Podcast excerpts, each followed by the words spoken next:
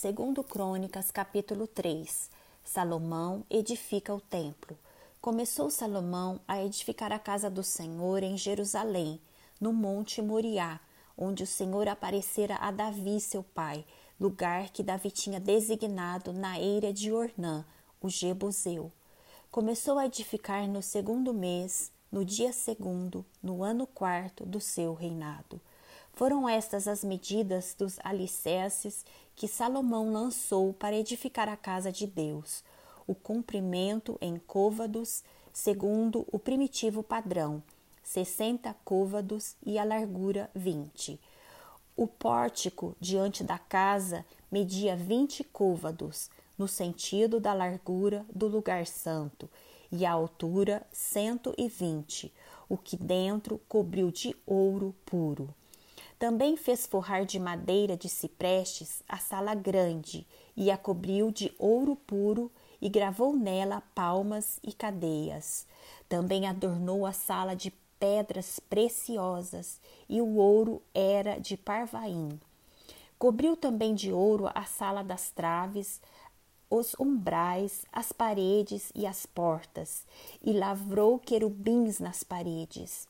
Fez mais o Santo dos Santos, cujo comprimento, segundo a largura da sala grande, era de vinte côvados, e também a largura de vinte, cobriu-a de ouro puro, do peso de seiscentos talentos. O peso dos pregos era de cinquenta ciclos de ouro, cobriu de ouro os cenáculos. Os dois querubins. No Santo dos Santos, fez dois querubins de madeira e os cobriu de ouro.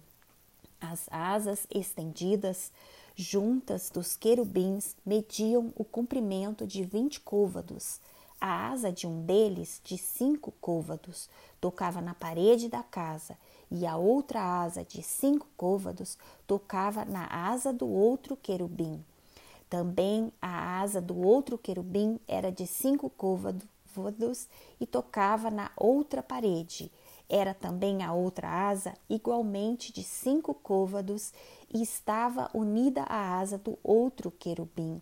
As asas destes querubins se estendiam por vinte côvados. Eles estavam postos em pé e o seu rosto virado para o santo lugar. Também fez o véu de estofo azul, púrpura, carmesim e linho fino, e fez bordar nele querubins. As duas colunas. Fez também diante da sala duas colunas de trinta e cinco côvados de altura, e o capitel sobre cada uma de cinco côvados.